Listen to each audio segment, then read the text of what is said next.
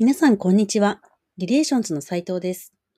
第10回目の配信は、知識を組織へ、思想を実践へというビジョンを掲げ活動されている、令三社山田裕嗣さんとの対談です。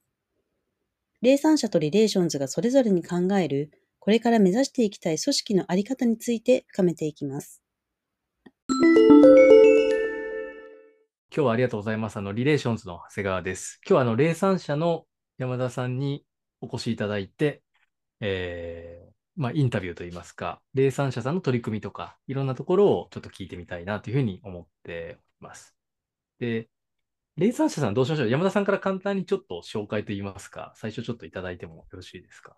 はい、ありがとうございます。えっと、霊産者の山田と申します。えっと、霊産者という会社は去年、令和3年から霊産者とつけていまして、えっと、立ち上げています。えっと、うん岡村健修さんというティール組織の解説書いている方と、あと、えっと、税理士の青野さんという3人で、えっと、創業をやっています。で、えっと、まあ、令和3年で霊産者なんですけど、元ネタがこれありまして、明治6年に明録社っていうのがありましたっていうのが実はあってですね、明治6年って明治維新がありましたと。うん。で、あの、海外西洋列強の知識を学んできて日本に取り入れないと、もう本当に、あの、なんだ、えっと、植民地になるみたいな時代だったので、えー割とこう、えっと、憧れとか、えっと、ポジティブなエネルギーもありつつ、ややこう、恐れのエネルギーとかもありながら、ちゃんと学んでこようという結構やってきましたっていうのが明治6年にありましたっていうのだったので、そこから実は取っていて、まあ、そこから150年ぐらい経ってるので、令和3年まで。こう学ぶだけじゃなくて、ね。やっぱこう、僕らも知ってるとか、150年培ったものはちゃんと届けたらいいよねってもので、取り入れたり、あの、外に持ってったりっていうのは双方向できるようにしたいなっていうので、うん勝手に名前を継承して、霊産者とつけてみています。えーで、はい。で、いい名前ですね。うんそうです。で、もともと僕が、えっと、大企業の組織開発とか人材育成のコンサルをやって、えっと、IT ベンチャーの創業から役員をやって、で、そこからティール組織とか、あの、ダイヤモンドメディアという会社に当時いた武井さんという方と、うんうん次年経営研究会というのを5年間、主担法人やったりとかしているので、割とこう組織文脈でやりながら、新しい組織って何だろうっていうテーマで、さっき言った令和3年に行動するかっていうことをやろうとしてますっていうので、さっきの3人で始めています。ありがとうございます。なんかそういう意味で、私と山田さんは、あの、ちょうどこう、さっき次年研究会って話も出ましたけど、そこで初めてこう、お会いさせていただいてて、2017年ぐらいとかですよね。17日多分、うん本当に立ち上がる時ぐらいですよね、本当に。前後ぐらいに多分。なんか当時ね、株周りの話とかいろいろと相談させていただいて、うん。そうです。なんかそこからのご縁なんで、なんか私としてもなんかこのタイミングで山田さんがこう、なんでしょう、立ち上げられていくっていうのも、あ、すごい素敵だなと思いつつも、なんかこう、山田さんのなんかその、このタイミングでこう、霊産者を立ち上げようみたいな思いとか、ななんかその、その辺ってどんなところにあったのかなっていうのも、ちょっとぜひ聞いてみたいなっていう感じ。はあ、ありがとうございます。そうですね。えっと、一番素直な感覚でいくと、うん。立ち上げたっていうよりも、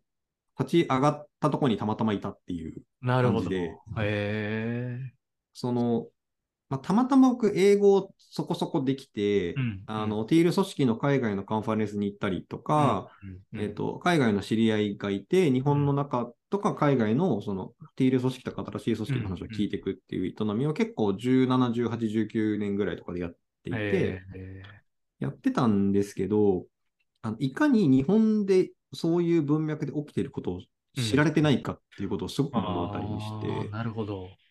例えば、ティール組織の著者の、えっと、2018年にあの本が出ていて、はいはいはい19年に著者のフレデリック・ライルさん日本に来てるんですね。うん。で、えっと、基本的にどっかに行くと本当やらない方で、あのニューヨークのイサカビレッジっていうところにずっといて、うん。うん。あの行くとか本当にしないんですけど、たまたま、まあ、いろんなご縁とかタイミングがあったそうなんですけど、うん日本にも来てくれて、ワークショップやったりとか、うん一日イベントやったりとかうんって、すごい日本にいると大きなインパクトのある出来事だったんですけど、まあ、海外の人ほぼ知らないわけですよ。はいはいはいはい。フレデリック・ライルズが日本に行ったらしいぞみたいな話あみたいな話とかって、知られてない現状をたくさん見ると、あ。うん。あ、届いてないんだなって思いましたね、先にあって。で、その次には、あーはって気づいたのは、うん。うん。自分も何か日本の中で新しい組織とか、いいことが起こったなって思った時に、うん。日本語で発信することしか絶対考えたことなかったんですよ。確か当たり前なんですけど。に。確かに。で、自分がそうである以上、うん英語で届けようと、届くわけないじゃんって思って、なるほど。っていうところをたまたま気づいてしまった感じがあって、へえ。誰かやんないかなって思ったんですよ、本当に。うん。うん手伝いたいと思ったんですけど、うん。ただ、なんかこのテーマで、こういう問題意識を本当にどうにかしたいと思ってっていうことを、なんか営もうと思える人が、どうやらあんまりいないらしいということを。気づいてきた結果、と、あともう一個は、やっぱ海外に行って、武井さんと自念経営という言葉を作ってみた時からもそうなんですけど、うん。やっぱ取り入れてきたものがそのまんますごくフィットするだけではないことってあるじゃないですか。はいはいはい英語圏でやったものがあって、うん。なんだろうこれはみたいなことっていうのは武井さんともずっと言ってた。し、多分長谷川さんとも5年前ぐらいにそんな話をいろいろしてるんだと思うんですけど、なんかみたいな日本の中の次をちゃんと作るっていうことと、うん。それをそのために必要なものを世界から取り入れてくるし、うん。逆にうん。日本らしいもので作ったものを外に出していって、こういうの大事だよなってすごく思ったんですけど、やる人いないのかなって思うと、へやらざるを得ないなっていうぐらいの気持ちでなんか。押し出してもらった何かにっていう感じです、本当に。ええなるほど。ちなみに、こう、研修さんとか青野さんとかとの、こう、なんか共同でイニシアチブを立ち上げていくみたいな、この辺の流れはなんかどうやって生まれていった感じだったんですか？えっと、実の、えっと、二つの文脈が実は混ざっていまして、うんあの、うん10月にソース原理のすべては一人から始まるっていう、ソース原理に関する本を翻訳して出したんですけど、あの本に関する原書の勉強会を始める。で、かつそれを翻訳して出そうっていうイニシアチブが実は別にあって、へえ。それをやりながら、えっと、違うところで、やっぱこういう営み必要なんだなって思って、霊産者という名前だけ決めてやると決めたっていうのが別にあったんですね、うん。自分の中で。へで、別だったものを、この翻訳とか勉強会の定例やってる中で、いやこういうのやろうと思ってるんだって話を持っていったときに、え。うん。うん。すごい近いけど、この2つの関係どう捉えるのみたいな話が始まり、ああ、なるほど。で、そこで、さその3人でどういうふうにするんだっけって話をたくさんした中で、大きなイニシアチブとして霊産者っていうのがある中に、ソース原理の本とか、海外から本を取り入れてくるみたいなことをやろうっていう位置づけにするといいよねって話になったので。順番でいくとそういう感じで立ち上がっています。なるほど。すごいですね。なんかそれもなんかご縁というか、本当に。ね。本当に、本当にご縁だなと思うんですけど、最後どうしようかって話を、うん。青野さんと賢秀さんと3人で、うん。当時、あの、賢秀さんがよく小淵沢にいたので、うん。そこに行って、で、一泊して、2日目に、うん、あの、生鮮寮って、ああ、はいはいはい。あるじゃないですか。はいそこにたんですね。あで、ちょうどなんか、あの、ラルーさん来た時リトリートやったのここだよねとか言って見に行って、はって気づいたら、えっと、ちょうど2年の同じ日で、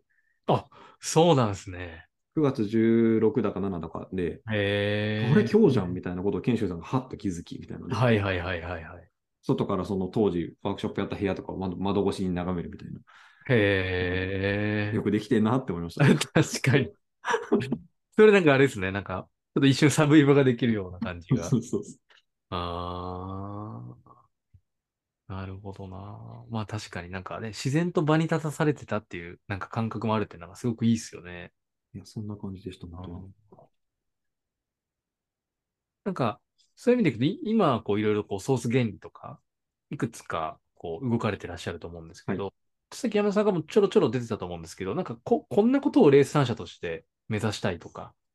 目指してる世界観とかって、なんかどんな風に今、考えてらっしゃったりするんですか？いや、あの、やりたいことがいろいろとあって表現がいつも難しいんですけど、うんうん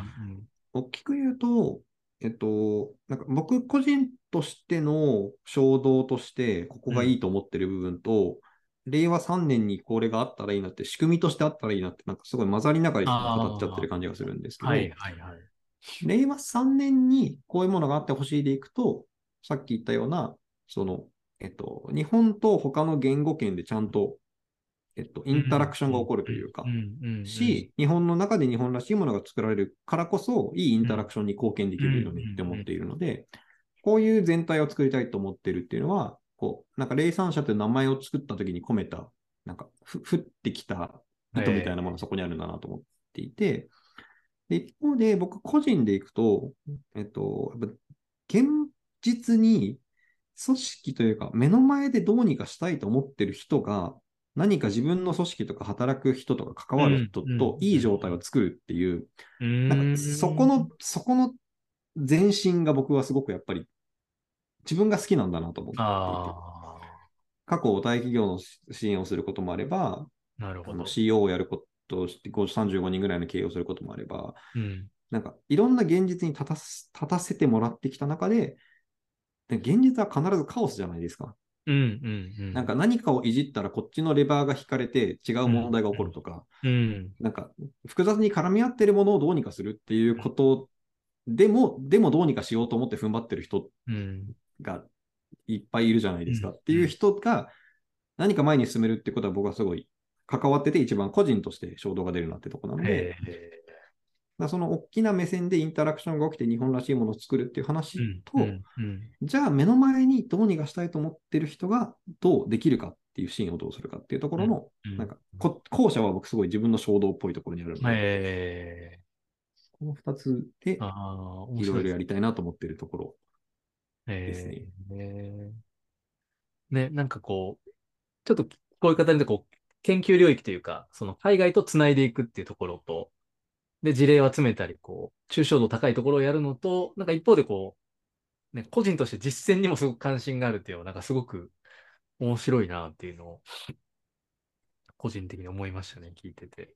これも長谷川さんも似てますよね、きっと。まあ確かに。やっぱまあ近いなっていう感じが。当事者としてやってるうん。というアイデンティティを持ってると、やっぱり、あのそうですね。知ることとか学ぶこともとても大事だし、うんうんある方が絶対いいんですけど、うん。とはいえじゃあ目の前の自分たちのチームとか、うん。フェイスしてるお客さんとかが本当にどうなるかっていうそうですね。ところにこだわるっていうのはすごい、なんか似てるものを持ってるのかなって。ええいや、思っております確かに。そうですね、本当に。うん。なんか山田さんの活動とか、私個人的にもすごくやっぱりこう、共感ができるものがすごく多くて、なんかそれをどうつなげるかまでやっぱり視点を常に持たれながらのなんか動きがあるというか、なんかそこに安心感をなんかずっと感じるなっていうのは、個人的にあ似てるんだと思います。これうん。確かに。なるほど。今後、今、でもそういう意味でいくと、ちょうどコーポレートレベルでさん、動きとか、なんでしょう。なんかいくつかこうソース原理以外の動きも始まりつつあるような感じもですね。ですけど、はい。大きな、すごい、なんか抽象の目指すことみたいな話を先にしちゃったんですけど、具体でいくと、ソース原理の本をこの間1個出して、うんえっと、うん。あれに付随するマネーワークっていうワークをやっていくとか。えっと、より知っていく人を増やすために、まあ、届けていくとか、うんうん。あともう一冊ソース原理違う本があるので、それも翻訳したいなって話をしていたりとか、えー。どうやってあの、あの文脈の英知を日本により届けるかっていうイニシアチブが大きく1個ありますっていうので、まあ、いろんなことやっていこうとしているのと、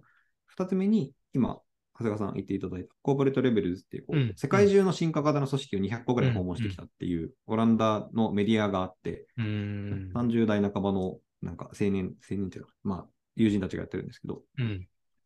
で彼らのまあ世界中訪問してきた、えっと、ブログ記事が英語ですごいあるので、うん。えっと、それを日本語に翻訳して出していいよっていうこととか、彼らの本も翻訳して出せるようになるだそうって話をしているので、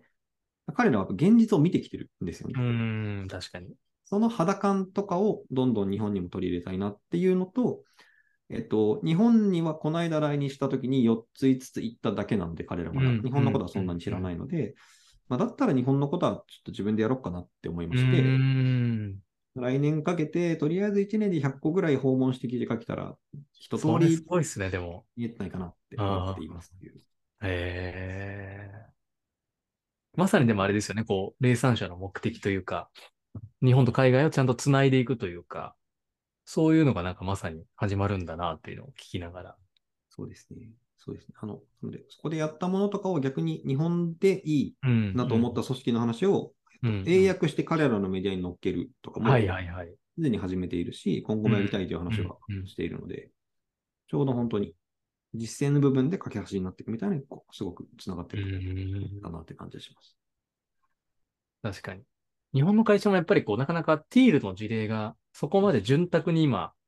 こう、日本語だと検索に多分限界があるので、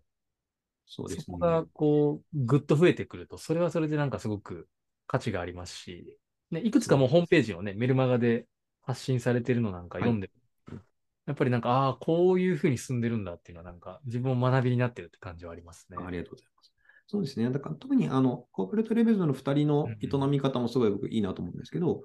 えっと、キャッチフレーズ的に彼ら言ってるの、メイクワークモアファンかなと。もう、あの、要は、なんか旧来的な働き方に、うん一旦3、4年やってみて、本当に合わなかったって言って、もっと楽しい働き方あるはずだっていう結構広いスコープで語っているので。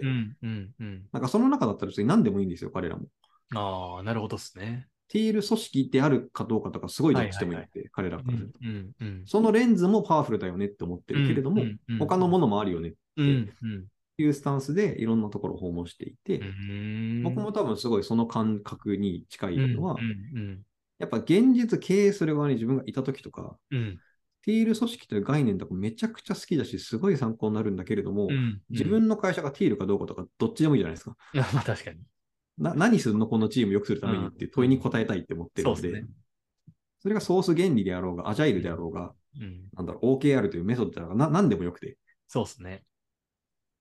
でっていうなんかスタンスが僕はすごい近い感じが勝手にしていてああ、コーポレートレベルは。確かに日本の実例も、別にティール組織かどうかとかすごいどっちでもよくて、あのそのレンズで見たらめっちゃティールでいい組織だねっていうのもあったらすごく嬉しいし、あれでいくとめちゃくちゃグリーンだけど超いい組織。うんとかってなんか、雑な直感として日本結構ありそうじゃないですか。ああ、確かに。稲食有料ね、あそういそう近い匂いはしますよ。とか、それはそれでとてもいい実例だよねっていう確かに。感じで見ていけると楽しそうだなと思ってます。いいっすね。確かに。なんかこう、手段によらずに、もう常に本質を問うというか、うん。で、ティールとかもやっぱり結局手段に過ぎないので、本質が自分たちがにとっていい組織っていうのがどこにあるかっていう。そうです、そうです。なんか、集団、なんかそそのレンズから、ティール組織とかフレデリック・ラルーンが、かこう描いてくれたレンズから見ると、ああ、そういうことですね。リレーションズはどう見える、うん。みんな食品はどう見えるみたいなことも大事だし、そうですね。ピーター・カーニックのソース原理から見るとこう見えるし、で、いろいろで見入れたらいいうん。なと思うので、で、多分、あの、えっと、このレンズ一個一個の深い専門家になるは多分自分じゃないんだなと今思ってうんいて、うんうんうん。例えば TL 組織であれば、カマラ研修さんちょっと、はいはい。でって言いたいですし、うんうん。オス原理は研修さんも知ってるけど、青野さんもすごくピーターと継承者とつながって詳しいので、青野さんこれどう見ますっていうし、うんうんうん。いろんなレンズからいろんな人が、リレーションズをティールから見たらこうだし、ソースから見たらこうだしとか、うんうんで実例のデータベースを僕がとりあえず集めておけば、うん。ああ。いろんなレンズから見てもらえると、なるほどなるほど。学びが深めやすい気がするんだよあーね、実践者側が。うんうんうん。確かに。どっちも欲しいなと、レンズとケースと。へーいいっすね。確かにレンズとケースっていうなんかメタファーって面白いですね。それがいっぱい集まると、いかようにでも学び取れるというか。うんそうなんです、そうなんです。今回の配信はここまでとさせていただきます。次回の配信で後編をお届けいたします。